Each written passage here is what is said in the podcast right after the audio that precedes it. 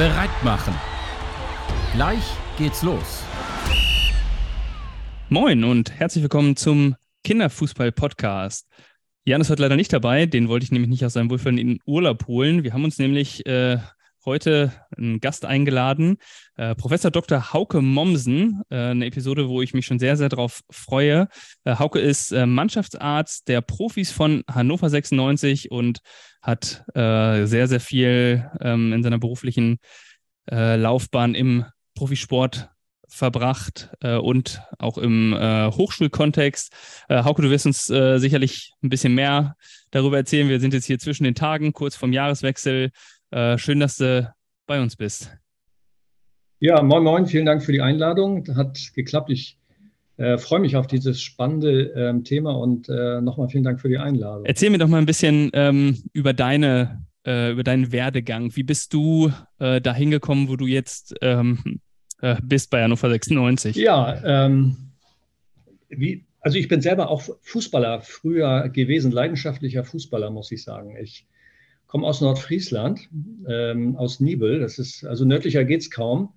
Und ähm, habe dort auch, ähm, auch leistungsorientiert Fußball gespielt. Das heißt so, ich sag mal so bis Landesauswahl. Ähm, und wir, ähm, ich habe damals mit 13, 14 Jahren habe ich mir eine Sprunggelenksfraktur, also ein, ein Bruch äh, meines Sprunggelenkes zugezogen ähm, bei einem Fußball-Auswärtsspiel. Da ist mal einer reingegrätscht und ich hatte da eine offene Fraktur, also einen offenen Bruch und musste dann notfallmäßig äh, ins Krankenhaus. Bin viermal operiert worden. Das war für mich natürlich einmal persönlich, weil ich. Ähm, ein offener Bruch hast du gesagt? Ja, ein offener Bruch, also eine richtige Notfallsituation. Ich, also ich könnte dir noch den Namen nennen die Minute, die, die Situation, das ist ja, das ist ja schon als Jugendlicher ja ein, ein Trauma, muss man sagen. Ne? Und da bricht ja auch eine Welt zusammen, neben dem medizinischen Problem, was sich denn daraus ergibt. Das ist aber so das Schlüsselerlebnis gewesen für mich. Ähm, seit diesem Zeitpunkt äh, wollte ich immer Sportmediziner werden. Wollte ich, wollte ich Arzt werden, obwohl das vielleicht meine, ich sag mal, meine schulische Laufbahn gar nicht so hergegeben hat ähm, damals. Aber das war für mich das Schlüsselerlebnis, ähm, weil ich das so wahnsinnig spannend fand, fand, wie, wie ich operiert worden bin, wie, ich, wie mir das erklärt worden ist, wie ich Physiotherapie bekommen habe, wo ich von, von der, ja, eigentlich schon im Kopf hatte, nie wieder Fußball. Ich wollte gerade sagen, war das nicht von Angst geprägt, eher so ein, stelle ich mir jetzt vor, als 13-, 14-Jähriger mit so einer offenen Fraktur, also äh, wie, wie stelle ich mir das vor? Hast du, siehst du, wie dein Knochen da rausguckt oder was? Ja, äh? genau. Ich kann mich noch erinnern. Ich kann mich haargenau noch daran erinnern, wie am Innenknöchel durch die Haut mein Knochen vorgestoßen ist und äh, ich dann nach und nach in die Bewusstlosigkeit ging. Aber ich habe eine Erinnerung an den Tritt von der, von der Seite. Es gibt auch noch Fotos, wir haben nämlich vorher Mannschaftsfotos gemacht, vor, der, vor dem Auswärtsspieler in der Nähe von Husum. Da gibt es auch noch ähm, Fotos auch vom Spiel auch noch damals. Ähm, und ich kann mich genau erinnern an diese, an diese Situation. Ich habe damals in, ähm, in einem Jahrgang höher schon gespielt, obwohl ich vielleicht biologisch noch gar nicht so weit war, aber fußballerisch. Und das war schon also wirklich eine Urgewalt mit fixiertem Fuß und von der Seite sprang der Gegenspieler rein. Und ähm, das, ich werde das, also das will ich nicht vergessen, diese Situation. Das ist heute nicht so traumatisch mehr, ganz im Gegenteil. Aber ähm, da, das war für mich ähm, lebensprägend und auch beruflich prägend, ne? kann, ich, kann ich sagen. Also das ist für mich ein Schlüsselerlebnis gewesen, mit allem, was, was danach auch passiert ist, mit der Leidenszeit, ja jetzt, jetzt mal abseits davon, wovon wir, worüber wir heute sprechen wollen, aber du sagtest gerade, es ist jetzt nicht mehr so traumatisch. Ähm, äh, wahrscheinlich auch deswegen, weil du in den letzten, äh, weiß ich nicht, äh, äh, wie viele Jahre sind es, seitdem das passiert ist, ähm, etliche, äh, wahrscheinlich auch Operationen in dem Bereich und diese Situation, ich sag mal, mehr oder weniger nochmal so, auch die, die, die Knochen natürlich so gesehen hast, oder? Ja, absolut. Ähm, einmal nicht mehr so traumatisch, weil ich das heute positiv sehe. Die, die Psychologen würden das äh, Reframing nennen, ein Umdenken, weil äh, da, dadurch bin ich Arzt geworden quasi. Dadurch bin ich Sportmediziner geworden. Dadurch habe ich das alles erlebt, was ich jetzt auch so äh, beruflich erlebt habe. Dadurch bin ich vielleicht auch als, als Person ähm, gereift ähm, mit, mit dieser Aufgabe damals. Also ich sehe das im, im Nachgang jetzt als ein, ein positives Schlüsselerlebnis und habe keine negativen ähm, Emotionen oder Gedanken mehr, mehr daran. Ne? Und heute sehe ich das natürlich auch, auch, auch fachlicher. Ne? Also wenn ich das so. Ja, genau. Äh, das, mein, ja. Äh, das muss ich sagen, weil ich ja ähm, selber auch ich bin ja Unfallchirurg, Orthopäde und Sportmediziner. Ich habe ja auch, auch jahrelang operiert und in der Unfallchirurgie gearbeitet und jetzt ja auch mal noch Sportverletzungen. Äh, deswegen äh, ist das schon der gleiche Kontext. Und das ist witzig, dass man damals als junger Bengel dann praktisch auf der Gegenseite war und in den OC reingeschoben worden ist und das dann doch Jahre später von der anderen Seite erlebt hat. Ne? Aber das war für mich ein, ein Schlüsselerlebnis. Ne?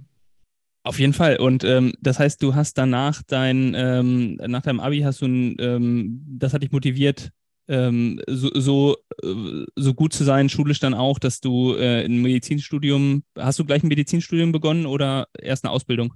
Dafür war ich zu doof noch. Also, das, also in der Schule war ich, war ich, muss ich sagen, da war ich ein durchschnittlicher Schüler auf dem Gymnasium, aber auch mit den anderen Hobbys nebenbei, sage ich mal. Ne? Habe dann eher mal gerne Billard gespielt als die die Methose, Methose gelernt in der Biologie. Aber ich habe dann doch damals so den, den Weg umgeschlagen, dass ich dann doch noch ein Abitur gemacht habe, wo ich sage, das ist dann so, so, so brauchbar gewesen. Und ich habe ja auch wieder Fußball gespielt, nach einem Dreivierteljahr, das muss ich sagen. Und habe in der A-Jugend, beim, das war so Abi-Zeit, beim TSB Flensburg, haben wir ja in der A-Jugend Bundesliga gespielt.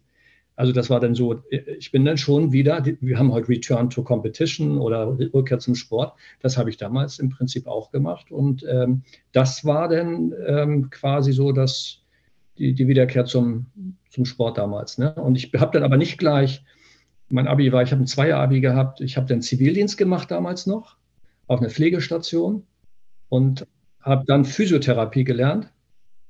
Und danach erst äh, durch den Medizinertest, den es damals gab, äh, angefangen in Kiel an der Christian-Albrechts-Uni äh, Humanmedizin zu studieren, ja. Und äh, hast du als Physiotherapeut ähm, dann auch im Sport schon gearbeitet in der Zeit? Ja. Okay. Mein komplettes Studium.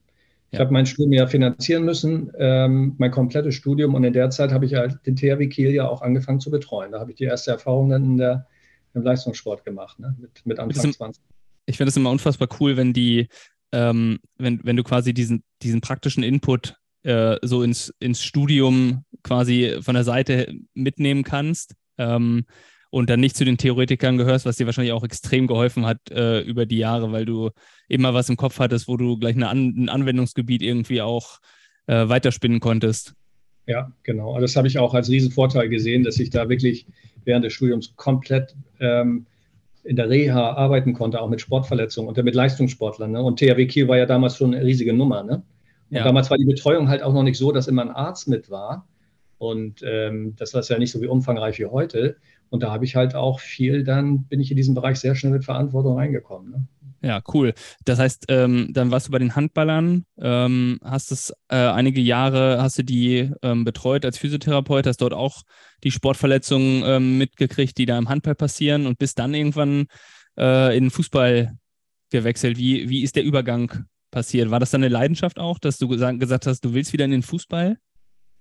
Ähm, das ist eigentlich zufällig gekommen. Ich, ich habe ja 15 Jahre Handball-Bundesliga betreut. Also ähm, als, äh, dann als Mannschaftsarzt, nachher beim THW Kiel auch. Das war dann so ein Übergang. Dann bin ich zur SG Flensburg-Handewitt ähm, gewechselt und dann bin ich 2012 ähm, zum DFB gegangen. Äh, da habe ich ein Angebot bekommen in der U15, U16, jetzt aktuell in der U21 und habe dann parallel auch dann im Fußball wieder so ein bisschen meinen mein Fuß drin gehabt. Ne? Und das habe ich schon gemerkt, das ist meine Sportart. Ne? Und dann waren ja fünf Jahre St. Pauli, ähm, ein Jahr Schalke äh, und ja, Hannover jetzt im zweiten Jahr. Ne? So, das war so der bisschen so roundabout, denn die, die medizinische Betreuung, ne? sportmedizinische Betreuung. Wir hatten ja, ähm, wir haben vorhin noch im Vorgespräch kurz darüber gesprochen, äh, Christian Klein äh, von der äh, VBG hier, der ja auch, mit dem wir auch darüber gesprochen haben, welche unterschiedlichen Verletzungen wir äh, in den, ähm, ich sag mal, vier Hauptsportarten, die die VBG dann betreut, die Eishockey, äh, Basketball, Handball und Fußball. Ähm, hast du das auch jetzt, ähm, wenn wir nochmal vom Handball in Fußball gucken, ähm, ist da der Fokus der, der Verletzungen schon ein anderer oder würdest du auch sagen, dass, da deckt sich viel?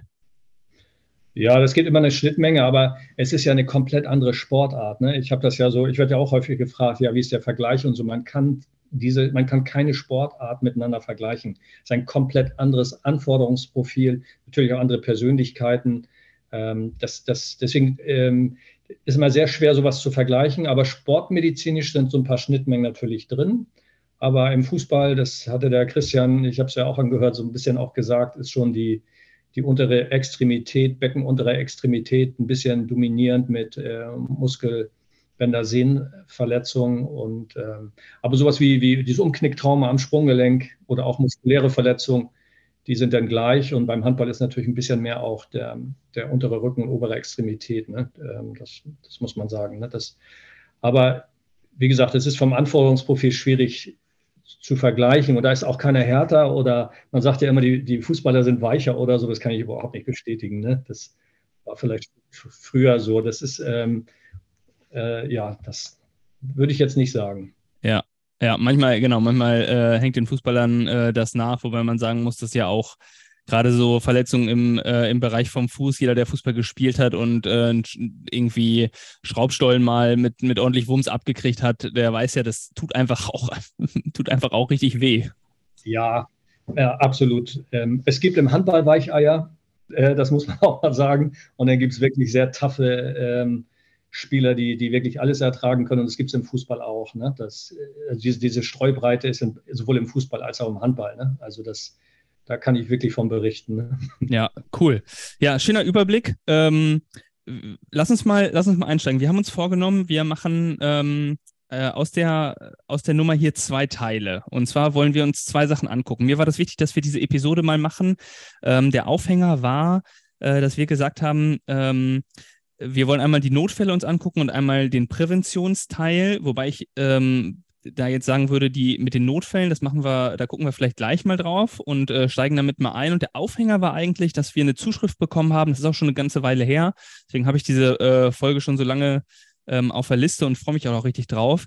Ähm, wo äh, ich glaube, es waren zwei ähm, äh, Trainer des äh, Verbands. Es gab dort, ähm, ich hatte dir das PDF da auch geschickt. Ähm, es war, glaube ich, ein, ähm, ein Training äh, von, der, von der Landesauswahl äh, oder ähnliches im Bereich äh, der U15 und die haben am Anfang ähm, irgendwelche Sprints gemacht oder einen Leistungstest, ich bin mir nicht mehr ganz sicher.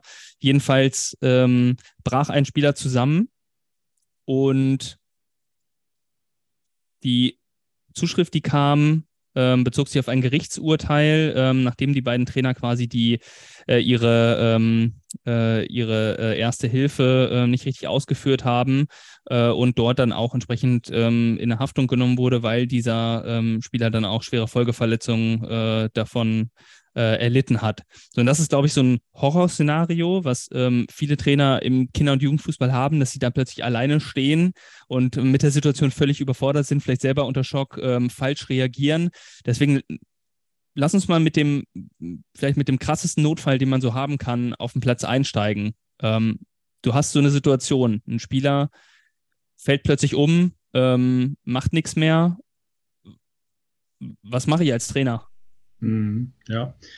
Ja, du hast mir den Artikel zugeschickt. Das ist natürlich eine unfassbar tragische Situation, die, die, die ich jetzt von außen natürlich so im Einzelfall nicht beurteilen kann. Aber was man schon sagen kann und muss, ist, dass die meisten, und das gilt nicht nur für den Amateursport häufig, auf solche Situationen natürlich nicht vorbereitet sind. Ne? Ähm, und, ja, ähm, der Erste-Hilfe-Kurs bereitet dich natürlich irgendwie darauf vor, aber es ist ja auch nicht so greifbar.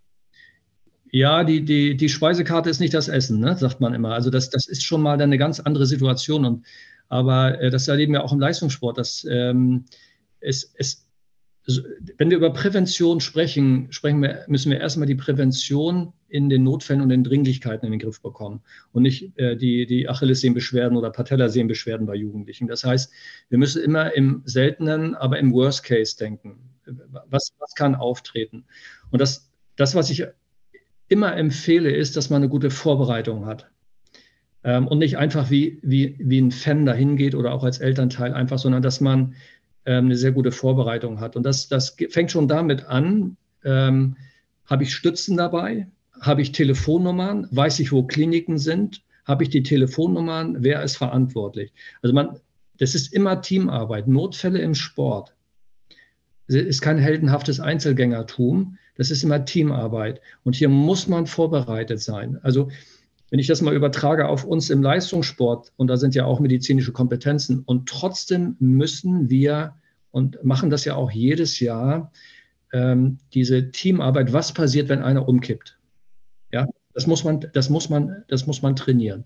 Und äh, in, in so einem Fall ähm, geht es ja um Leben und Tod, das muss man dazu sagen. Ne? Das ist ja nicht so ein Kreuzbandriss, wo das gar nicht so wichtig ist oder auch bei einer Fraktur vermutet man in der Regel auch nicht. Ne? Das ist, deswegen ist immer wichtig Kopf ähm, und Thorax mit allen Organen, die da sind. Das muss man. Und, und da haben wir ja die zwei Sachen ausgesucht. Einmal. Das ist der Brustbereich.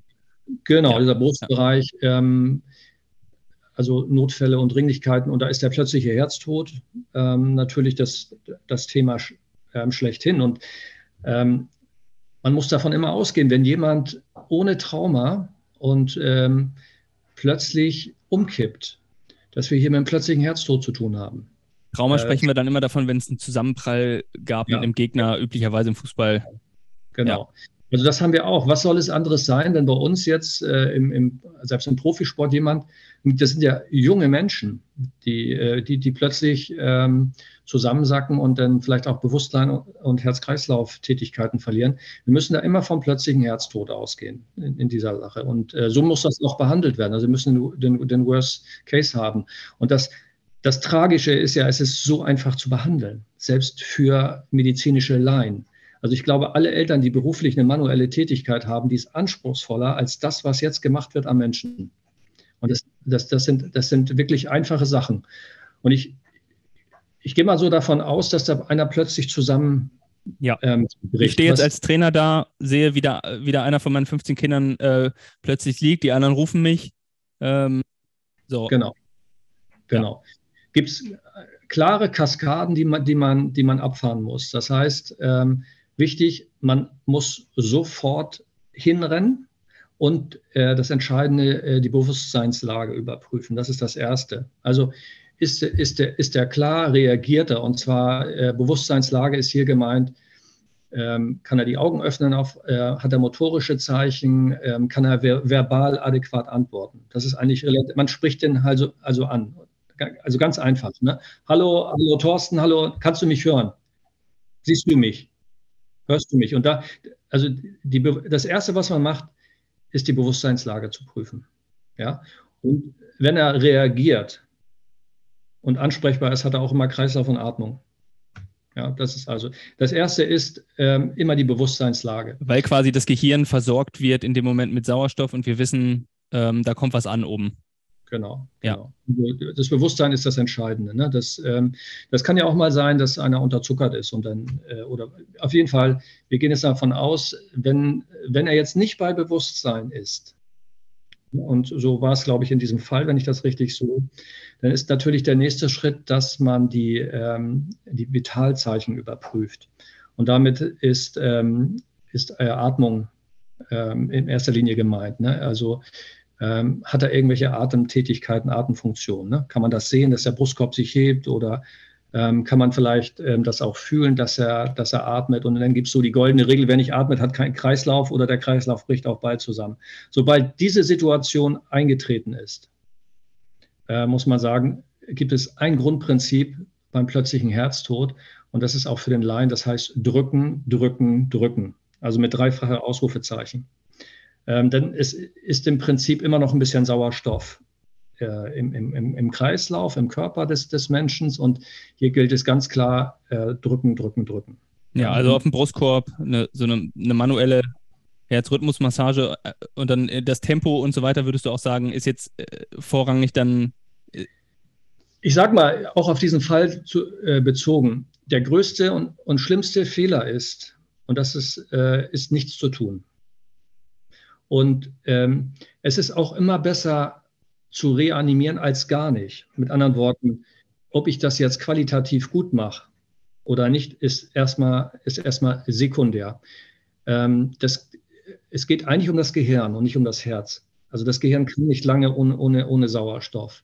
Deswegen ist das eigentlich eher eine Gehirn-Herz-Reanimation. Man benutzt das Herz, indem man die Herzfunktion nachahmt durch Pumpen, damit das Gehirn mit Sauerstoff versorgt wird. Ne? Also so, so, kann man das vielleicht ähm, laienhaft ähm, sagen. Also es geht um das Gehirn. Das ist das ja. Entscheidende.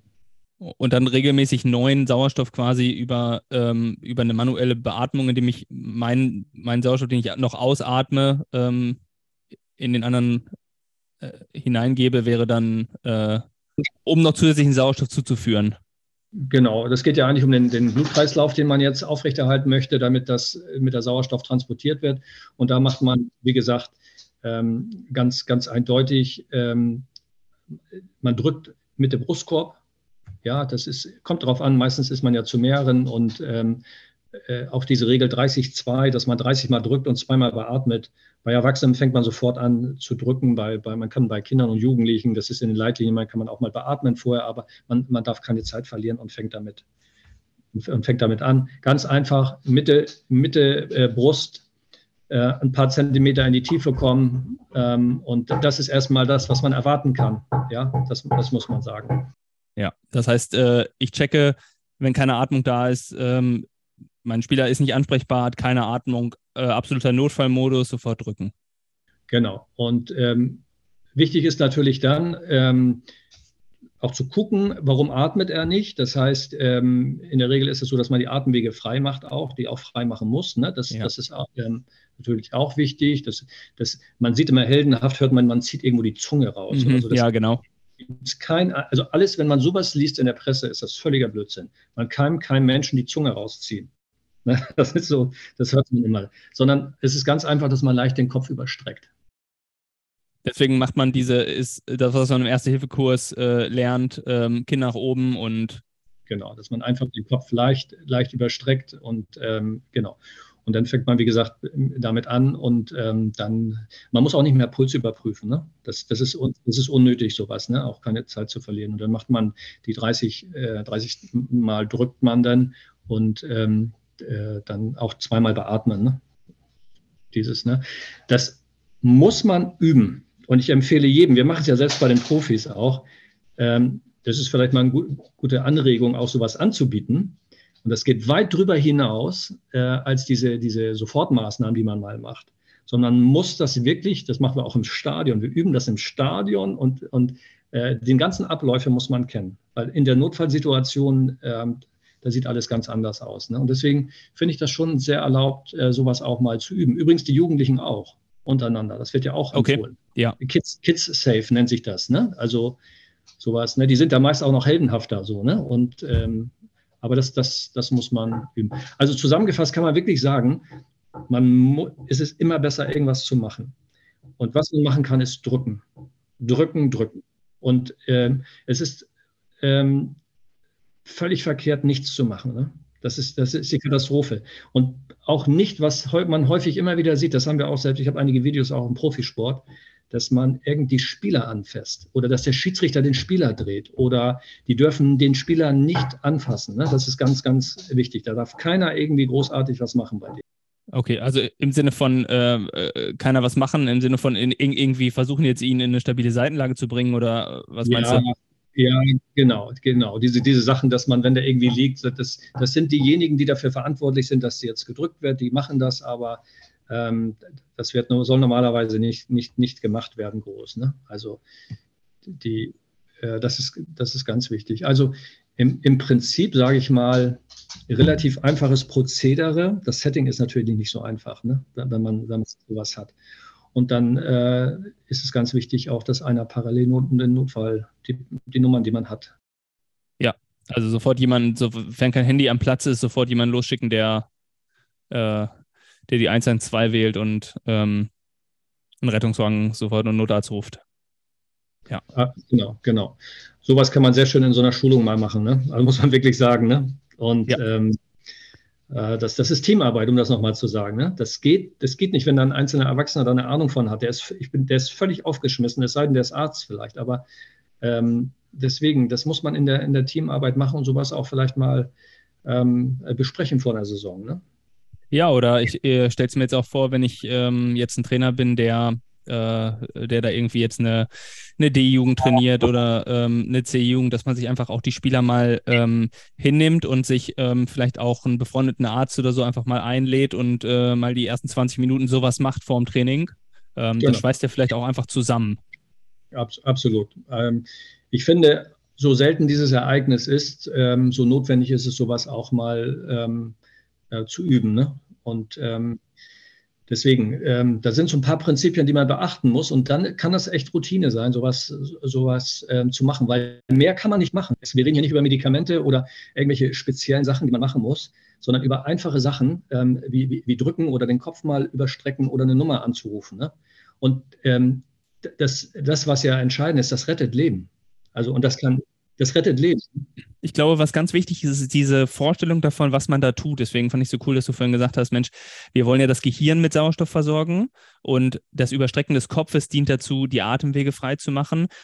Vielleicht, das hilft, glaube ich, schon mehr, wenn man diese Vorstellung auch sich verinnerlicht, was dort im Körper eigentlich jetzt gerade passieren soll, was ich da mache, dann kann ich da wahrscheinlich einfacher darauf zugreifen, als wenn ich da so einen, ich sag mal, so einen Algorithmus aus dem Erste-Hilfe-Kurs habe, den ich dann durcheinander bringe und vergesse. Ähm, viele speichern sich vielleicht ja auch so in der Checkliste ab und ähm, kriegen es dann natürlich in der Paniksituation nicht mehr hin. Nein, das stimmt. Und das ist eine, das sieht man ja selbst in diesen Videos aus dem Hochleistungssport, was für eine Hektik manchmal, da sind 30 Leute und jeder zieht und zerrt am Sportler. Und ähm, wenn man diese Sachen, die ich jetzt gerade eben erzählt habe, erstmal übergangsweise macht. Und wenn es nicht optimal ist, ähm, dann hilft man, dann rettet man Leben, ne? das muss man dazu sagen, ohne dass man sich dessen bewusst ist. Es geht hier nicht um die B-Note, dass man, äh, natürlich soll man nicht am Bauch drücken oder so, aber äh, das sind einfache Maßnahmen und ähm, das ist kein Hexenwerk eigentlich, sondern das ist eine Übungssache und eine Trainingssache und in der Situation werden auch alle stärker. Ne? Das kennen wir ja auch. Wenn so eine Notfallsituation ist, dann meint man immer, dass das ist für alle schwierig. In dem Moment ist es manchmal auch für die, die da sind, die sind voller Adrenalin und, und Cortisol, die, die machen das gut. Ne? Hinterher brechen die manchmal zusammen, das, ähm, wo man sagt, das, was war das, was wir hier erlebt haben gerade, ne? in, in der Form. Ne? Also deswegen, das, ähm, diese Vorbereitung ist wichtig, gut zu wissen, äh, dass man Telefonnummern hat, dass man Krankenhäuser hat, ähm, sehr schnell. Ähm, Wobei das ja wahrscheinlich der Notruf dann in dem Moment erstmal macht, ne? So, also genau, der, genau. ja. Das meine ich damit. Das ist vielen in der Hektik auch gar nicht bewusst. Und ähm, wählen dann irgend, ne, das ist, dass man einfach weiß, wir müssen unsere Notfallnummern wählen und äh, deswegen, jeder verlässt sich auf den anderen und dann fragt man nach drei Minuten, das hat keiner gemacht. Ne? Also ich meine damit, das klare Anweisung sein, wer was, wie, wann, warum, ähm, äh, warum macht. Ne? Und dann ist natürlich wichtig, dass man den Defibrillator dort hat. Ne? Ähm, den wahrscheinlich kaum jemand hat im Amateurbereich. Ich weiß nicht, wie das heutzutage ist mit den Vorgaben. Also man sieht das ja überall in, in Schulen, in Kindergärten. Ich weiß nicht, wie es in Vereinen ist. Ich glaube, es gibt Vorgaben. Ja, ähm, kann sein, aber welcher, ja, ich bin mir nicht sicher, wie viele Trainer jetzt, die, die zuhören, äh, sich denken, oh, haben wir sowas und äh, wo, wo, wo ist der Defi? Also wahrscheinlich weiß man eher, wie, ähm, äh, wo der an einer, äh, an einer, äh, an einer Straßenbahn und U-Bahn in Hannover ist. Ähm, aber aber das ja. ist ja ein Line, das ist ja ein Line-Defi, der auch so wie in den Flugzeugen, der ja so einfach zu bedienen ist. Also das ist ja wirklich einfach. Das ist, ähm, wo man genaue Instruktionen bekommt und wo man nichts falsch machen kann. Wenn das kein Einsatz war dafür, dann geht er nicht an. Ne? Äh, deswegen, der, der spricht mit dir, das ist heute ja so einfach. Und der, der Defi ist das Entscheidende im Endeffekt. Also das heißt, äh, normalerweise müsste man auch, wenn man es, äh, die, die Dinger kosten ja wahrscheinlich auch nicht die Welt, ähm, die müsst, müsste man sich wahrscheinlich auch einfach in die erste Hilfetasche, die man, äh, die man beim Spiel dabei hat, immer einfach einpacken. Ganz genau. Also Defibrillator ist was ganz Entscheidendes. Ne?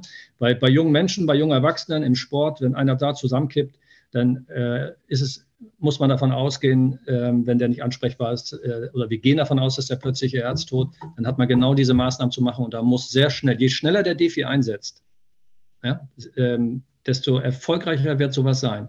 Und da zählt jede Minute. Ne? Und äh, viele haben Angst vor, weil der Begriff Defibrillator ist ja schon mal kompliziert. Ja, ja, klingt nach Elektroschock. ja, das Gerät ist einfach ganz einfach zu bedienen. Äh, das, muss, das muss man sagen. Ne? Aber mit einer kleinen, kleinen Übungssache. Aber das gehört dazu. Ne? Sonst äh, sind auch Reanimationsmaßnahmen manchmal völlig umsonst. Und es ist so ärgerlich, wenn man sowas nicht dabei hat. Ne? Wenn jetzt jemand ähm, äh, wenn jetzt jemand wieder, wieder anfängt zu atmen. Also wenn er nicht anfängt zu atmen, das ist ja eigentlich der Worst Case, machen wir weiter, solange bis der Rettungswagen kommt. Ja, genau. Ja, entweder mhm. mit dem Defi oder ähm, wenn er nicht da ist, drücken, drücken, drücken. Mhm, genau. Und ab und zu beatmen. So. Mhm. Das, das machen wir, bis, die, bis der Profi eintritt, äh, der Notarzt und das Ganze übernimmt. Mhm, ganz genau. Was ja heutzutage in Deutschland wahnsinnig schnell geht, wenn man rechtzeitig äh, geht, sind innerhalb von Minuten da, ne? Das muss man sagen. Ne? Ja. Ja. Wenn er, ähm, wenn der Spieler wieder anfängt zu atmen, mhm. was mache ich dann? Wenn er, wenn er wieder anfängt zu atmen, dann hat er, ist er ja, hat er seine Vitalfunktion Funktion wieder. Dann ist das Wichtigste, dass man bei dem Sportler dabei ist. Ähm, weil es gibt auch immer noch so einen, so einen Second Impact, dass man guckt, vielleicht geht er wieder in die Bewusstlosigkeit oder so. Ne? Das, da, da hört es nicht aus, sondern hier ist das Wichtigste, dass man bei diesen Menschen dabei ist jetzt. Dass man sagt, kannst du mich hören? Ich bin da. Wir haben Hilfe für Hilfe gesorgt ne? Äh, und, und so weiter. Ne? Das ist ja. mehr nicht. Ja, okay. Mehr nicht. Und man ist, da, wie gesagt, ist Laienhilfe. Ne? Ja, und dabei sein würde dann ähm, bedeuten, der Spieler bleibt auf dem Boden liegen ja. oder macht man, ja. Genau, genau. Also kein groß Tamtam drumherum. Ähm, das ist alles, ähm, das wirklich den Profis überlassen, die dann kommen. Wenn man das geschafft hat, ich sage mal sowas, äh, das ist ein Maximalerfolg. Aber auch wenn es nicht der Fall ist, hat man, äh, auch wenn man das nicht sieht, äh, hat man in dem Moment vielleicht die Person gerettet. Weil man erlebt immer wieder auch, dass ähm, denn wenn die, ähm, wenn die Ärzte kommen und äh, obwohl das vielleicht eine Zeit lang nichts gemacht worden ist oder falsch reanimiert oder, ähm, ähm, oder der nicht äh, zur Atmung kommt, dass die Hilfe danach noch erfolgreicher ist. Das heißt, es setzt wieder ein. Und deswegen, auch wenn es nicht einsetzt und man hat Hilfe geleistet durch die Reanimation, ist das eine maximal erfolgreiche Hilfe gewesen, dass derjenige nicht, nicht nur überlebt, sondern auch keine Folgeschäden hat. Ne? Deswegen ähm, darf man es nicht den Erfolg der Reanimation davon abhängig machen, ob der wieder atmet oder äh, sonstige ähm, überhaupt nicht, sondern das ist überragend, wenn man es geschafft hat, bis zum Eintreffen des Notarztes oder des Teams, dieses bis zum Ende durchgeführt zu haben. Und das ist eine große Leistung. Ja, das muss, das muss man sagen. Ähm, und das ist auch möglich. Ne? Das, ist, das, ist, das ist möglich, weil im Gegensatz zum ähm, wenn man sonst als Arzt irgendwo tätig ist, da kommt man ja immer viel zu spät, wenn das irgendwo, äh, was weiß ich, in, in, in, in der Innenstadt passiert oder so, oder ältere Leute oder so. Hier ist, hier ist man direkt davor. Und wo gibt es das, dass man wirklich innerhalb von 30 Sekunden oder 10 Sekunden ärztliche Hilfe leisten kann? Das habe ich als Arzt nirgendwo. Ich bin darauf angewiesen, dass das vorher passiert. Das habe ich nirgendwo als Arzt. Jedes Mal mit dem Rettungswagen hin sind fünf Minuten, zehn Minuten oder 15 Minuten vergangen. Und hier erlebt man das wirklich. Hier kann man maximal Hilfe leisten und äh, mit diesen kleinen Maßnahmen und deswegen diese Schulung für Personal, für Eltern würde ich in allen Vereinen wirklich zwingend ähm, obligatorisch anbieten. Ja, und ähm, äh, wir hatten vorhin noch kurz über die Unterschiede Kinder, Jugendliche, Erwachsene gesprochen. Ähm, war da jetzt beim Herz-Kreislauf-Stillstand, ähm, was die Atm Beatmung betrifft, noch ähm, was zu beachten? Ja, ich, ich glaube, man darf das nicht zu, zu, zu kleinkariert und zu differenziert betrachten. Ähm, ich sage mal so, dass das ähm, biologische Alter, wenn, wir, wenn, wenn so, so etwas vor, vorfällt, werden die schon wie diese ähm, im Adoleszenzalter, die, die Jugendlichen wie Erwachsene behandelt. Ne? Dass man das ähm, dort macht. Ähm, bei bei Säuglingen nochmal, da ist natürlich was ganz anderes. Bei ganz kleinen Kindern kann man wirklich überlegen mit der Beatmung, ob man vorher nochmal beatmet, welche Personen sind da, sind, ist nur eine oder zwei Personen. Aber diese Gedanken, die würde ich gar nicht. Ja, das meine ich, genau. Gar nicht, auch, auch wenn es so ist, man, man macht, wenn man, äh, wenn man viel Erfahrung hat, macht man 15 zu 2, also 15 mal drücken, zwei Beatmungen und man beatmet vielleicht Kinder vorher auch. Aber das würde ich gar nicht so, das verkompliziert alles, sondern einfacher Tipp, drücken, drücken, drücken, Atemwege frei machen, immer weitermachen in, in diesem Prozedere. Ne? Das, das ist ganz, ganz wichtig. Deswegen, dieses Kleinkarierte würde ich, würde ich weglassen und das hat wahrscheinlich auch nicht diesen großen Output nachher, weil der Körper ist noch mit Sauerstoff durchflutet. Ne? Also früher hat man es ja ganz anders gemacht ähm, und heute ist, ist äh, weiß man, ja, man geht so vor. Ne? So, das ist jetzt der, der Herz-Kreislauf-Stillstand gewesen, keine Fremdeinwirkung, ähm, Spieler ist einfach umgefallen. Ähm, ich glaube, da, da haben wir jetzt einen, einen ganz guten Ansatzpunkt gegeben, ähm, was wir machen, bis der Rettungswagen eintritt. Was zwei Spieler stoßen zusammen. Das wäre jetzt so der, das, was ich auf meiner Liste hätte, wo ich sage, Mensch, äh, das kennen wahrscheinlich viele. Ähm, stoßen mit den Köpfen zusammen. äh, wahrscheinlich das, das heftigste beim, äh, beim Kopfball und bleiben liegen und sind dann bewusstlos. Dann habe ich wahrscheinlich ein anderes Protokoll, was ich, äh, was ich durchgehe. Ja, genau. Das ist vielleicht, das ist nochmal ähm, eine ganz andere ähm, Situation aus so einem Trauma heraus. Ne? Das ist dann, ähm, ja, was man häufig vielleicht als eine mögliche Gehirnerschütterung sieht. Ne? Ähm, die sind meist ja eher dann so ein bisschen, bisschen benommen. Ähm, also da eine richtige Bewusstlosigkeit. Ähm, das, das hat man eigentlich nicht, ne, sage ich mal. Ne? Das ist natürlich schon. Aber hier geht es eher so, äh, aber das gleiche Prinzip natürlich, dass man die Bewusstseinssituation überprüft. Ne? Ist derjenige, der dort liegt, der ist ja meist ein bisschen benommen, ein bisschen benebelt, ähm, äh, ist der zu, zu, zu Zeit und Raum orientiert? Also weiß er, weiß er, wo er ist. Ne? Das, das sind so, so. Das heißt, dann sprichst du ihn auch wieder an und fragst, ähm, die gleichen Sachen eigentlich, wie du vorher auch beim, beim Herz-Kreislauf-Stillstand erstmal versucht hast zu fragen? Im Prinzip, äh, im Prinzip geht, man, geht man natürlich ähnlich vor. Man sieht aber hier einen klaren Kopftreffer, dann weiß man hier, wir reden hier, müssen hier den Verdacht der Gehirnerschütterung auch haben und äh, dann fragt man auch, ob er weiß, wo er ist.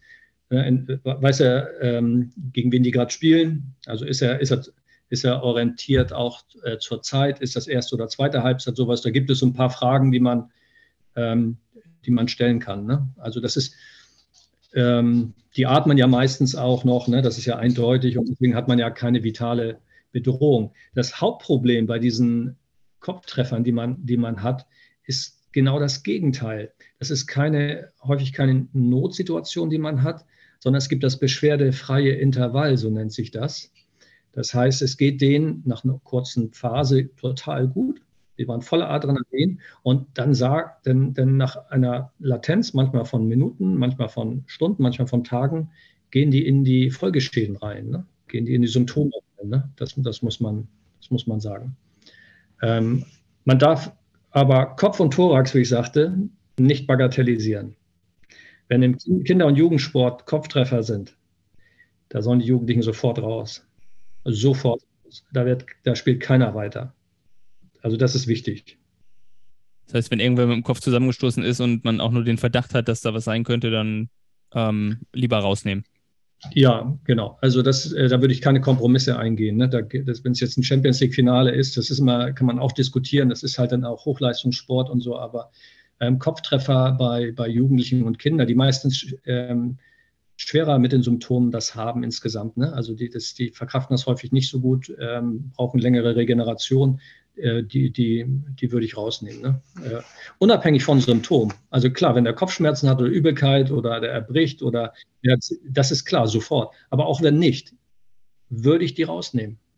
Ja, wann, wann kommt denn, kommt, kommt denn sowas bei uns in einem, in einem Sportbereich wie so eine stabile Seitenlage, die ja dann ähm, das Erbrechen quasi ähm, ich, glaub, ich glaube, der Hauptgrund dafür ist ja für eine stabile Seitenlage, dass das Erbrochene nicht äh, in den Atemwegen dann festsitzt, oder? Das, das ist, oder. Die, die stabile Seitenlage ist ja viel komplizierter als die Reanimation. Ne? Also wenn, das, wenn man das mal, das kommt eigentlich kaum, kaum in Frage. Ne? Also wenn, wenn die ähm, bei Bewusstsein sind und wenn die, äh, wenn die atmen, ähm, dann können die ja reagieren, selbst wenn die sich übergeben. Ne? Also das kommt so gut wie eigentlich gar nicht mehr äh, großartige Frage für die Setting jetzt im Sport. Ne? Das, ja, also, also es wäre nur für den Fall, dass wir wirklich eine Bewusstlosigkeit, dass wir eine Bewusstlosigkeit haben mit Atmung. Ja, ja, mit Atmung. Ja. Ne? Wenn der Kreislauf, ja. einen Kreislauf hat, dann kann man sowas, sowas ja. machen. Ja. Ja, also gut, das heißt, das wäre so, das wären so Zusammenstöße äh, mit dem Kopf. Hattest du, wenn du jetzt zurück ähm, überlegst, äh, wahrscheinlich hast du im Fußball relativ viele davon äh, mitgekriegt, mehr als im Handball ja, Kopf aber im Handball auch schon. Also das war ja auch öffentlich so 2001 in, in der Köln Arena äh, ein Spieler, wo äh, mit dem Torwart zusammengeprallt. Ähnlich, vielleicht kannst du dich erinnern, bei Joachim Deckarm gab es mal so einen großen deutscher Handballnationalspieler, der dann ins Koma war. Da war auch so eine schwierige Situation. Also ähm, Schädel-Hirntraumata und Gehirnerschütterung, das ähm, schon, schon häufig, auch wenn Fußball und Handball jetzt keine ähm, großen Kontaktsportarten sind mit häufigen ähm, Schädeltreffern. Ne? Aber ähm, das, das kommt schon, schon vor. Ne? Darf nicht bagatellisiert werden. Also gerade das, das Wachsende, das, das Gehirn wächst mit weit über 20 noch. Ne, da sind 100 Milliarden Nervenzellen, ein ganz empfindliches Konstrukt. Bei Kindern ist der Kopf deutlich größer als der Körper häufig noch. Äh, da sind Proportionen, wo, äh, wo ja, man darf das nicht unterschätzen ne, in, in dieser Form. Also das Gehirn steuert alle Körpervorgänge. Ne? Und ich, man erlebt das immer wieder nach diesem beschwerdefreien Intervall, dass sie am nächsten Tag Kopfschmerzen haben oder dann fangen sie an, sich zu übergeben. Und ähm, ähm, das, deswegen, wenn man dort auf dem Feld ist, wenn sowas passiert ist, ähm, die, die würde ich, würde ich runternehmen. Ne? Also das, äh, das macht man bei jeder Schwellung am Knie oder bei jedem Muskelfaserriss. Aber Sinnesorgan Kopf, sagt man häufig so, war, ne, ist. Ja, genau.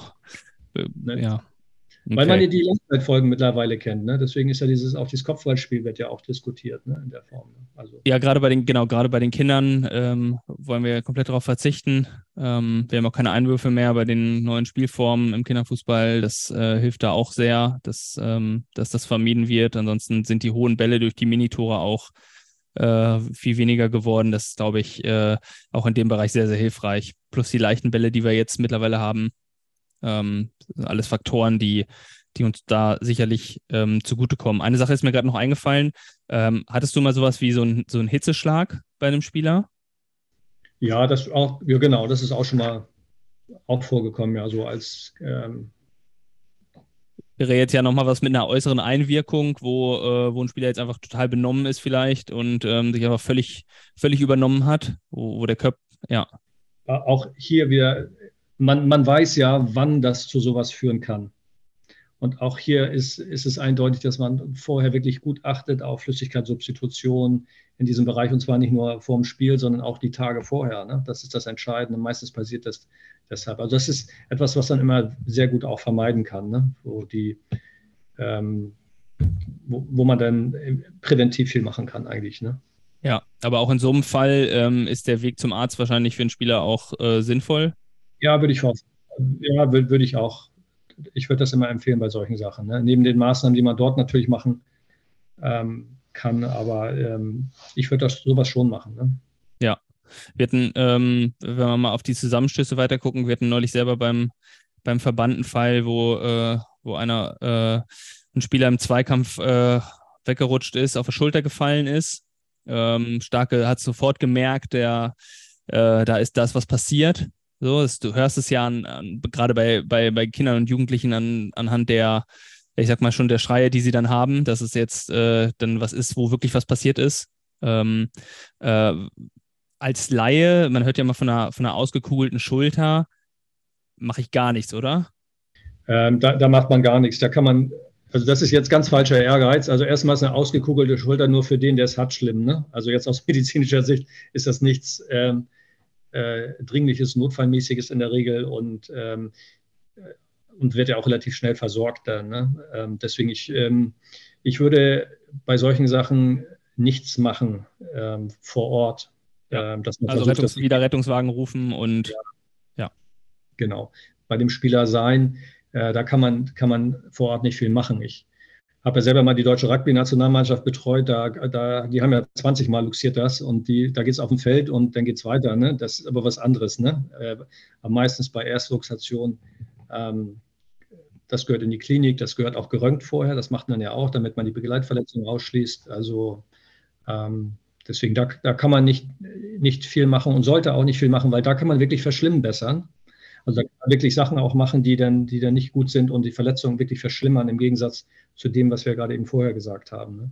Ja, also wenn wir jetzt nochmal in, in diese Bereiche gucken und du sagtest gerade beim Spieler sein, äh, wir hatten Ralf Blumi hier zu Gast, der ja auch ganz lange Physiotherapie, äh, Physiotherapeut ähm, äh, bei Hannover 96 war, der dann sagte, ähm, für ihn ist auch ganz wichtig, einfach beim Spieler zu sein und die Hand aufzulegen.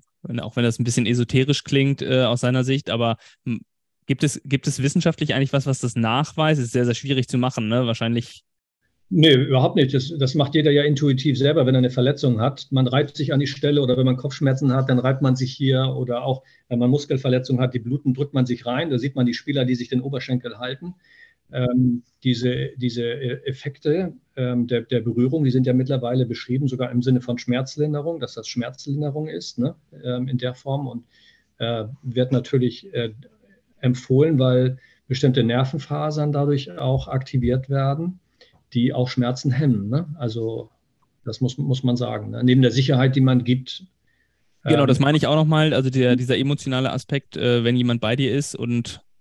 Genau, genau. Das, das weiß man ja, dass man gut umsorgt ist und dann ist die Situation, Situation nicht mehr ganz so, so, so tragisch. Ne? Das kennt man ja, wenn man zum Zahnarzt geht. Dem Moment, wo man da ist, sind die Schmerzen weg, weil man sich sicher fühlt. Ne? Das, das äh, ist ein großer Aspekt, ja. Okay. Jetzt denke ich zurück an deine Zeit als 13-, 14-Jähriger. Ähm, dir springt da jemand äh, aufs Sprunggelenk. Äh, was weiß ich, wo, wohin noch. Ähm, jemand stützt sich ab mit dem Ellenbogen und ähm, wir haben so einen Fall, dass äh, wir wirklich so eine, eine Fraktur haben, die man dann nach außen hin auch ganz gut erkennen kann. Also so, ein, so einen offenen Bruch. Ähm, was, also damit würde ich mich jetzt völlig überfordert fühlen. Ja, ja, genau. Genau, äh, ist man auch. Also auch hier wieder gilt es einfach, man kann kleine Sachen machen, die eine großartige Wirkung haben. Und ähm, das ist einfach so, wenn man zum Beispiel, hier geht es um die Schienung, ne? wenn jemand eine Fraktur hat, also einen Bruch hat ähm, vor Ort, es darf nicht bewegt werden, äh, ganz wichtig, ne? es darf da nicht rummanipuliert werden, ähm, das ist falscher Ehrgeiz so, sondern man ähm, muss einfach nur schienen und da gibt es auch, das empfehle ich, sind auch keine teuren Sachen, gibt es auch so ähm, Materialien, die man auch haben kann, auch günstige Materialien, wo man einfach von außen ein bisschen schienen kann und warten kann, bis der, bis der Notarzt kommt. Ne? Das müssen keine teuren Vakuummatratzen sein. Ne? Da, da, gibt es ganz einfache, selbst aus, aus fast aus äh, stabilen Pappkarton gibt es Sachen, die man so anmodulieren kann. Ne? Und, und Aber der, was ist das Ziel dabei als ähm äh, wenn ich jetzt als, als Trainer dort bin, der äh, würde ich, würde ich jetzt bei einer, äh, wenn ich jetzt sehe, da ist ein Spieler, der hat jetzt äh, sein, sein Sprunggelenk, guckt da jetzt ein Stück Knochen raus, da, was schien ich da? Also. Äh, genau, ja, also gut, wenn in so einer extremen Situation ähm, ist es ganz wichtig, einfach nur, dass man ähm, mit vielleicht mit, mit sterilen Kompressen das abdeckt, einfach, ne, weil das ist ja auch Schmutz, und dass man dann darauf achtet, dass derjenige, der ja, äh, der Sportler, der sich auch bewegt, dass man den Oberschenkel oder den Unterschenkel äh, von außen so ein bisschen extern schient, damit nicht großartige Bewegungen sind und das vielleicht nicht noch, noch, noch weiter ähm, auseinander ne? solche Sachen. Ne? Ähm, es gibt so, so Vakuumkissen, Vakuummatratzen wäre natürlich optimal dafür. Ne? Und ähm, das sind äh, Möglichkeiten, die man dort, dort hat. Ne? Aber das, das Hauptziel ist, äh, die Wunde bleibt sauber, weil es ja dann, der Körper ist ja im Moment offen und es geht ungefiltert, gehen Keime dann äh, rein, was dann Entzündungen äh, geben kann. Das wollen wir verhindern. Und wie würdest du den Spieler abschirmen? Äh, du, du meintest damals, du hast, du hast gesehen, was da passiert ist. Äh, dann wurdest du bewusstlos. Ähm, wurdest du bewusstlos aus falls du dich daran noch erinnern kannst, weil du es gesehen hast und weil du es nicht glauben ja. konntest oder ja. ja. Genau deshalb. Ich hab, ich bis heute habe ich den Blick noch, wie, wie der Knochen da ähm, praktisch die, die, die Stutzen so nach vorne raus, also das habe ich, hab ich noch genau vor Augen. Ne? Also ich, ich dramatisiere das auch nicht, sondern genau, manchmal gibt es ja dann immer so, dass das mit jedem Jahr mehr wird, ne? was da war, was für eine Prellung. Aber das war tatsächlich, das, das, äh, das behält man. Ne? Das speichert man in, in, im Gehirn ab. Und ähm, würdest du den Spieler davon abschirmen, dass er irgendwas sieht, äh, was da. Ähm das würde ich schon, ja.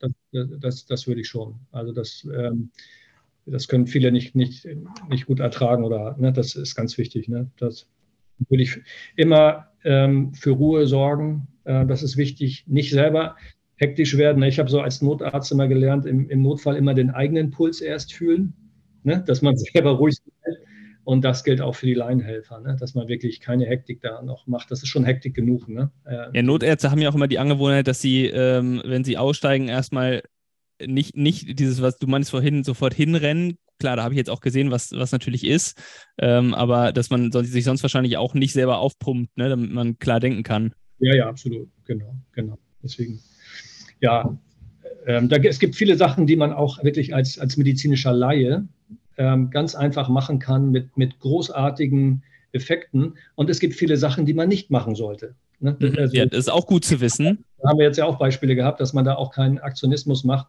wenn sowas wie eine Luxation ist oder eine Fraktur. Ne? Das, da, da kann man nicht so wahnsinnig. Hast du noch äh, mehr Beispiele, was man nicht machen sollte? Fällt dir noch was ein?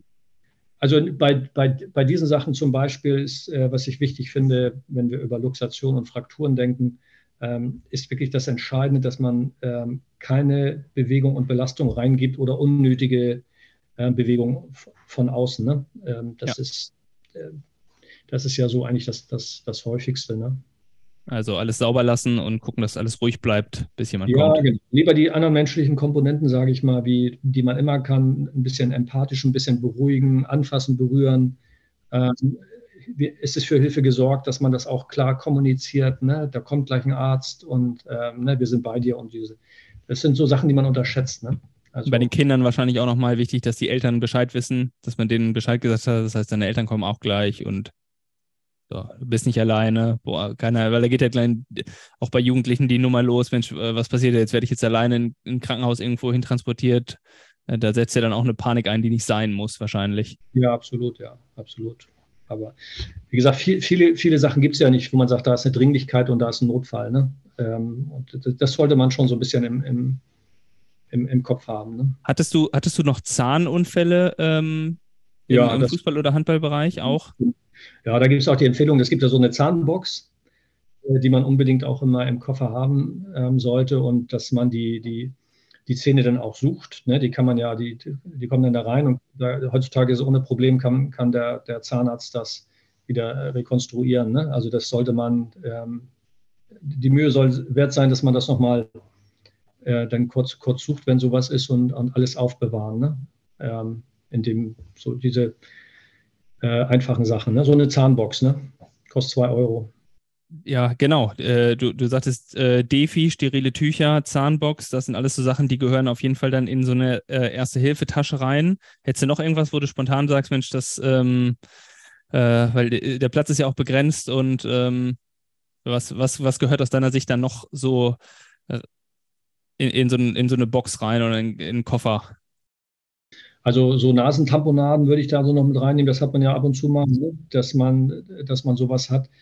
Ähm, das gibt es ja heute schon auch vorgefertigt äh, mit, mit, mit blutstillenden Tamponaden. Ne? Das, also Nasenbluten ist ja auch relativ häufig. Die, die, die, die ähm, Zahnbox ähm, und dann natürlich sterile Kompressen, auch unsterile Kompressen und dann auch Verbandsmaterial ne? ähm, für Wunden, die man mal auch ja, wenn man jetzt mal eine Wunde hat, so eine Platzwunde im, am Kopf oder so, muss man immer dran denken.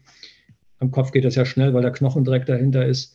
Die muss gleich versorgt werden. Also da, das, das kann man erstmal schon gut abdecken und äh, man hat meistens so sechs Stunden Zeit, bevor das endgültig genäht werden muss. Ne? Also das ist jetzt nichts, was man vornehmen muss. Ne? Also das muss man nur, nur wissen. Das reicht, wenn man das dann abdeckt mit sterilen Kompressen und einem Verband und dann geht man zum, zum Arzt. Ne? Das ist nichts ähm, was dramatisch ist. Da ist die Blutstillung erstmal wichtiger, dass man für ein paar Minuten mit Kompressen stillt. Ne? Und da muss man immer so drei bis fünf Minuten rechnen. Ne? Also nicht, dass man nach 30 Sekunden das wieder abnimmt und denkt man, das blutet weiter, das ist normal. Also das muss man länger draufhalten. Ne? Also Blutstillung ist die, die Grundidee bei einer, ähm, bei einer Verletzung, die, die blutet, ist generell immer äh, Druck drauf und dann mit, ähm, mit einem Verband, also was Steriles, ähm, irgendwas, was in Plastik eingepackt ist, aufreißen, drauflegen und dann mit einem Verband äh, festmachen, dass da Druck drauf ist, dass äh, quasi das dann die Blutung gestoppt wird. Genau. Man kann von außen eine Blutstillung erreichen durch Kompression.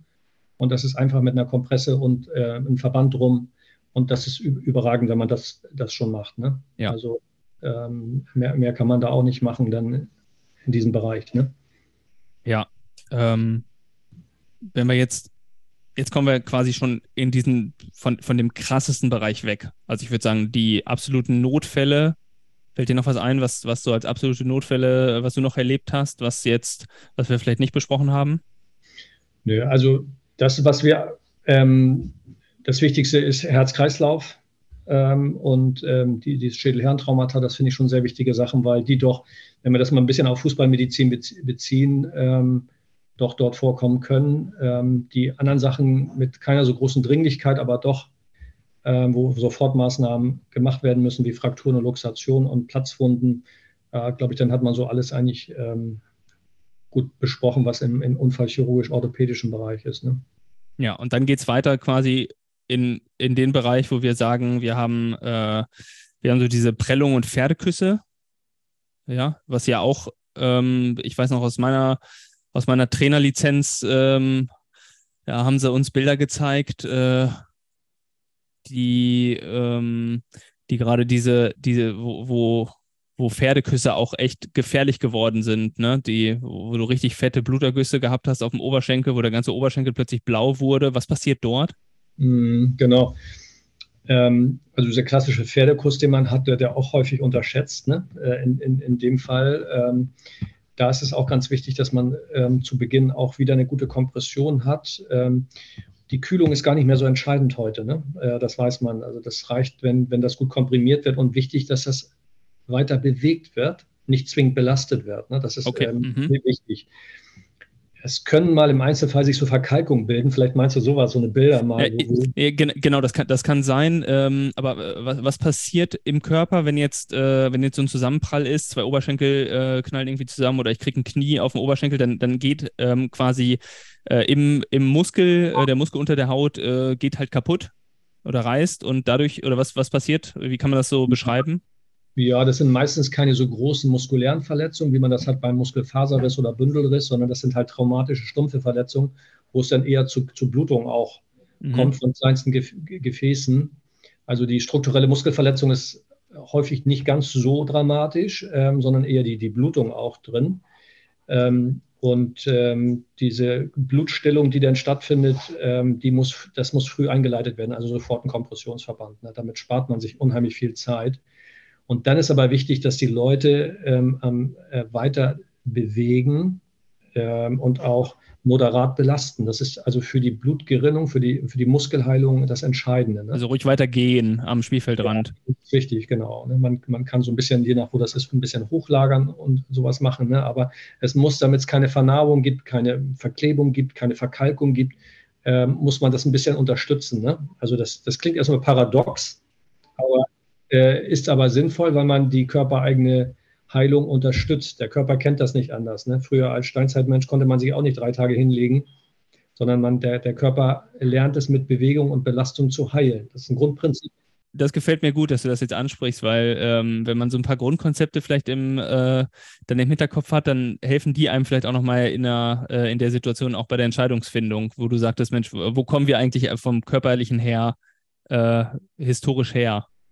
Ja, genau. Das ist äh, ganz, ganz wichtig. Ne? Wir haben nun mal noch unseren Steinzeitkörper ne? und unsere Gene, die haben sich ja seit zigtausend Jahren nicht geändert und die, die kennen es auch nur mit, mit, mit Schmerz und mit Bewegung und Belastung zu heilen. Ne? Also diese, diese Ruhigstellung, die es, immer gab, äh, gerade aus den 80er, 90ern, macht man ja selbst bei Herzinfarktpatienten nicht mehr, bei Bandscheibenpatienten nicht mehr, bei Arthrosepatienten nicht mehr. Also der Körper heilt sich nur mit Bewegung und Belastung. Der kennt kein anderes System, der Körper. Und wir schaden häufig zu viel. Das kennen wir bei unseren Rückenpatienten oder auch beim Sprunggelenk, wenn wir zu lange immobilisieren. Da haben wir zu viele Schäden.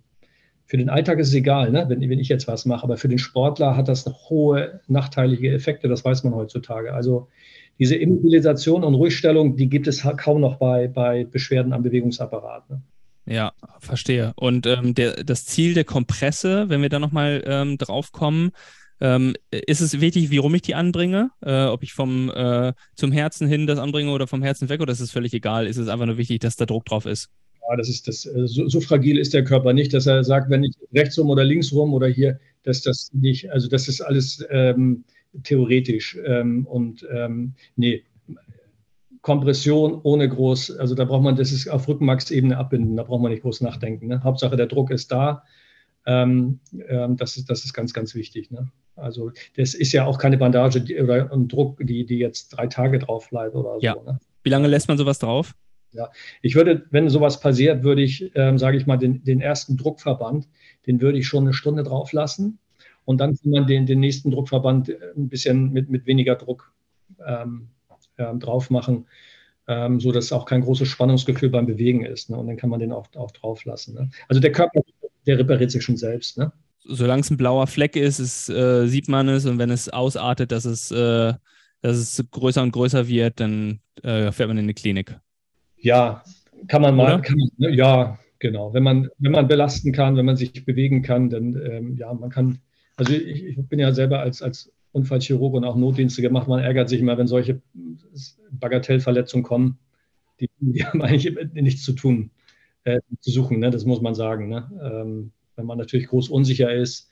Aber die, die Blutverluste sind ja, die sind ja nicht so, dass man äh, kreislaufmäßig da reagiert. Ne? Das eher genau, aber kann, kann dieser Fall kommen, dass quasi, wenn ich jetzt am Oberschenkel, dass ich merke, äh, das, das dehnt sich jetzt aus und wird jetzt, äh, sind jetzt, ist jetzt so groß wie vier Eier, dann, äh, äh, dann muss ich los, aber wahrscheinlich, äh, wenn es wenn's, wenn's halt in irgendeiner Weise ähm, alle Farben mal kriegt vom Regenbogen, äh, dann gehört das dazu.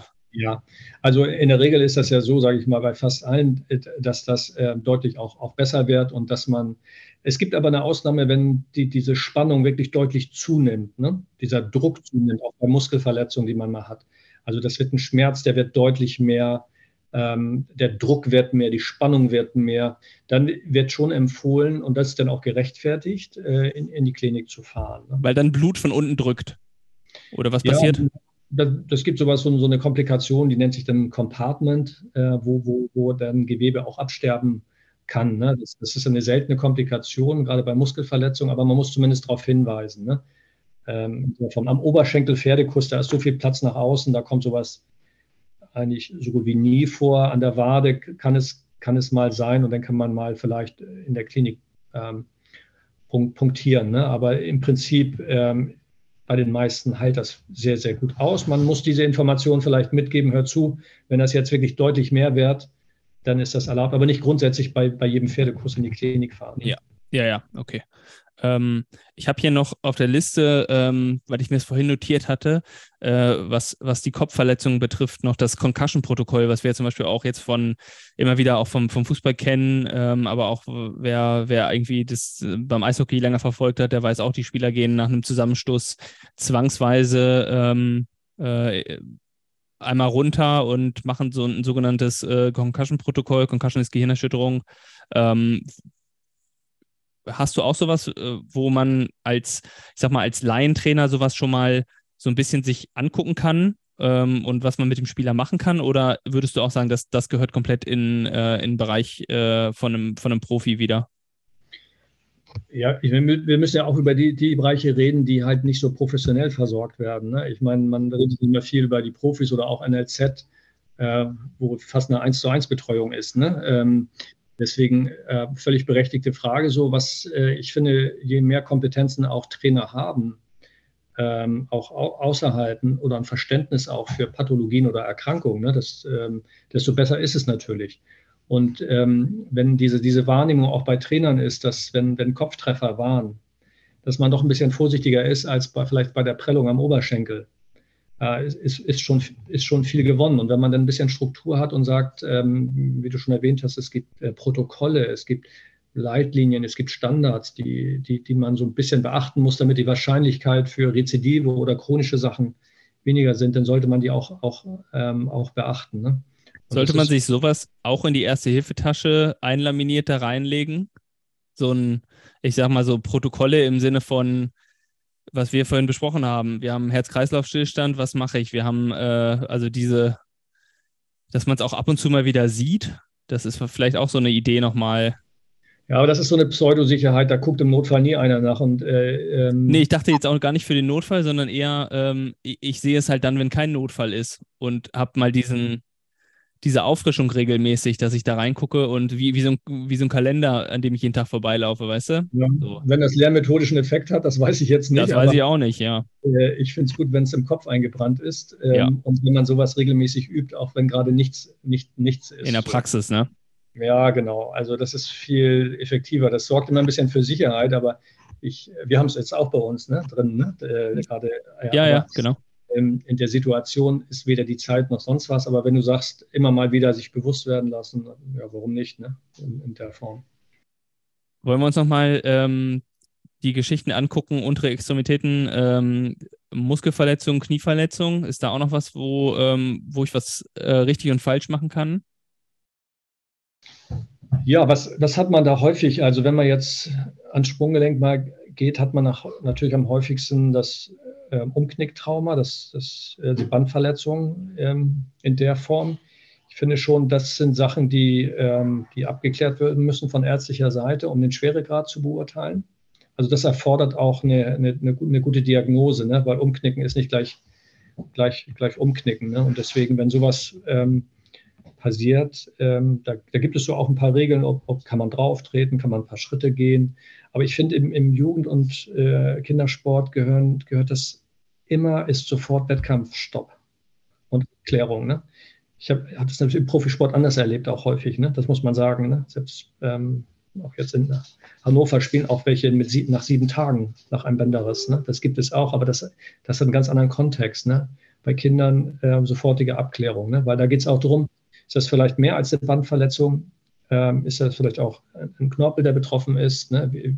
Da gibt es so viele Faktoren, die man doch vom Fachpersonal beurteilen äh, lassen muss. Ne? Das sind häufig so, weil es jeder hat, wird das als Bagatellverletzung, ja, knickt ja jeder um oder spiel mal weiter. Ist halt eine Standardverletzung im Fußball, so nach dem Motto. Mhm. Definitiv nicht, auch nicht mit Tape und so. Also das hat, also das hat da nichts zu suchen, ne? muss man also eindeutig sagen. Also das ist, äh, das ist schon ein bisschen Körperverletzung, ne? weil man weil man einfach weiß, dass diese Verletzung einen Rattenschwanz nach sich ziehen kann an Folgeverletzungen oder ähm, man knickt dann nochmal um später, das ist nicht gut versorgt und ähm, das darf man nicht bagatellisieren. Ja.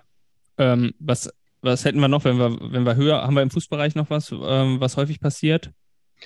Ja, wir, was, wir haben die Muskelverletzungen natürlich, ne, so klassische Muskelfaserrisse, Muskelbündelrisse, ne, die, die auftreten. Die dann meistens, aber meistens passieren im Oberschenkel oder, oder im, auch im Fußbereich?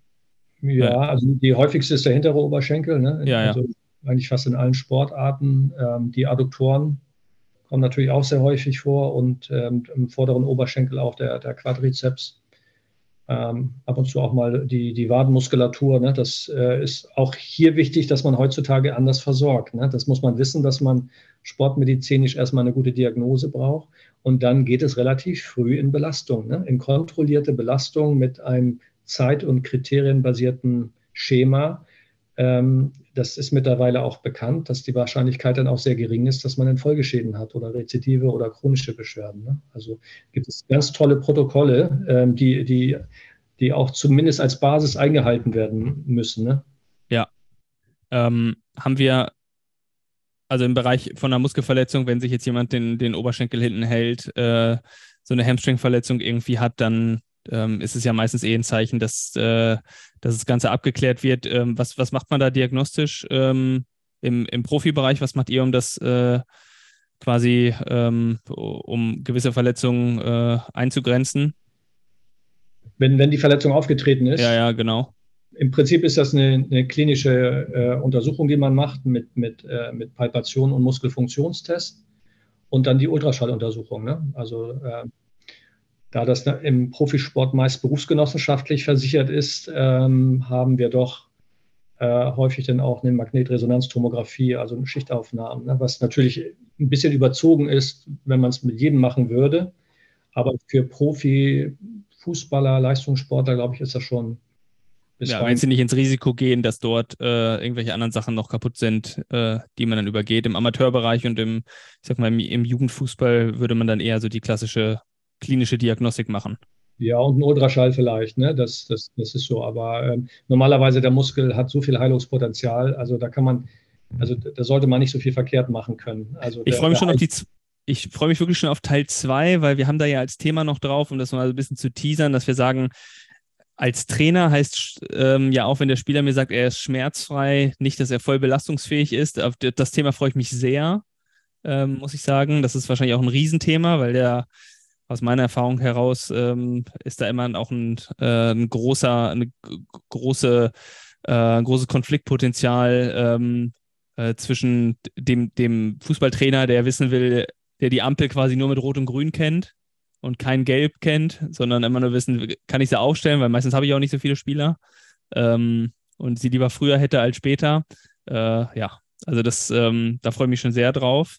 Ähm, wie, wie sieht es denn aus äh, mit Verletzungen noch im Knie? Das ist ja vielleicht auch was, wo, äh, ja, was für den Spieler sehr traumatisch ist, ähm, gerade im Fußballbereich, wo, wo man sich jetzt vielleicht nicht fünf, sechs Knieverletzungen äh, erlauben kann und wo häufig auch, wenn man so, ja.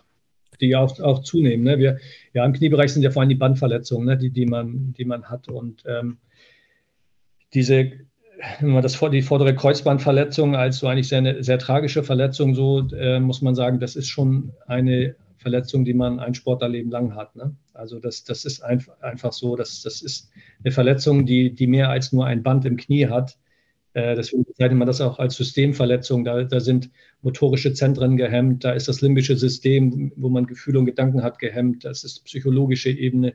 Das ist schon eine ähm, sehr schwerwiegende Verletzung. Das muss man eindeutig sagen, die erfordert sehr viel Professionalität, wieder zurück in den Wettkampf zu kommen und dass man dort auch kaum Rezidive hat. Ne? Das äh, ist wichtig. Also man kann mit dem Kreuzbandriss Olympiasieger werden, Weltmeister, Champions League-Sieger werden, man kann aber auch in die Sportinvalidität gehen. Ne? Das muss man sehen. Und deswegen finde ich schon, dass wenn sowas auftritt, auch gerade bei auch Jugendlichen, dass, dass da eine perfekte Versorgung von der suffizienten Diagnostik bis hin zur wirklich Rehabilitation ist, dass die nicht zu früh in den Sport kommen auch, ne, dass sie vorbereitet kommen, auch wieder mit den klaren Kriterien. Das ist eine Riesenaufgabe, die man hat.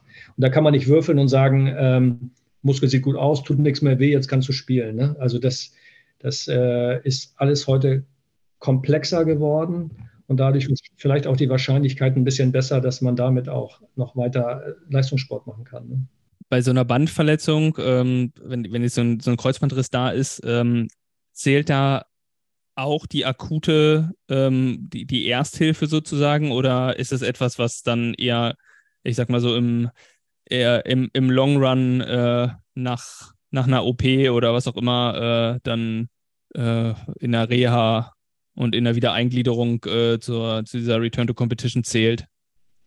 Ja, also wenn es so eine isolierte Kreuzbandverletzung ist, ähm, das ist sicherlich kein Notfall ne? und keine Dringlichkeit so aus Sicht der Medizin ne? für denjenigen, der Katastrophe. Ne? Also das, deswegen gibt es ja sehr kontroverse Diskussionen, wann soll operiert werden, zu welchem Zeitpunkt. Ist es nicht gut, wenn Blut drin ist, dann heilt das vielleicht besser. Äh, heute wird ja sogar über konservative Möglichkeiten gesprochen, war ja früher nie der Fall. Ne? Das, und ähm, also da gibt es ganz viele das ist fast ein eigenes Thema. So. Ist für mich als Trainer dann aber nicht relevant im Notfallkontext, das meine ich, ne? Nein, genau. Aber der Trainer der braucht eine gute Kommunikation auch mit dem Physio oder mit dem Arzt. Das, äh, der ist manchmal auch allein gelassen, ne? Der, dass, dass halt klare Ansagen gemacht werden. Ne? Mal zu, wir reden hier über, über eine Schwangerschaftsdauer von neun Monaten. Vorher ist er nicht auf dem Feld zurück. Punkt. Ne? Und ähm, du musst die und die Freigaben haben und so. Also diese, diese Kommunikation ist so ein, so ein, so ein wesentlicher Pfeiler da, dort, ne? In, äh, bei solchen schweren Verletzungen, wie ich, wie, wie ich finde. Ne?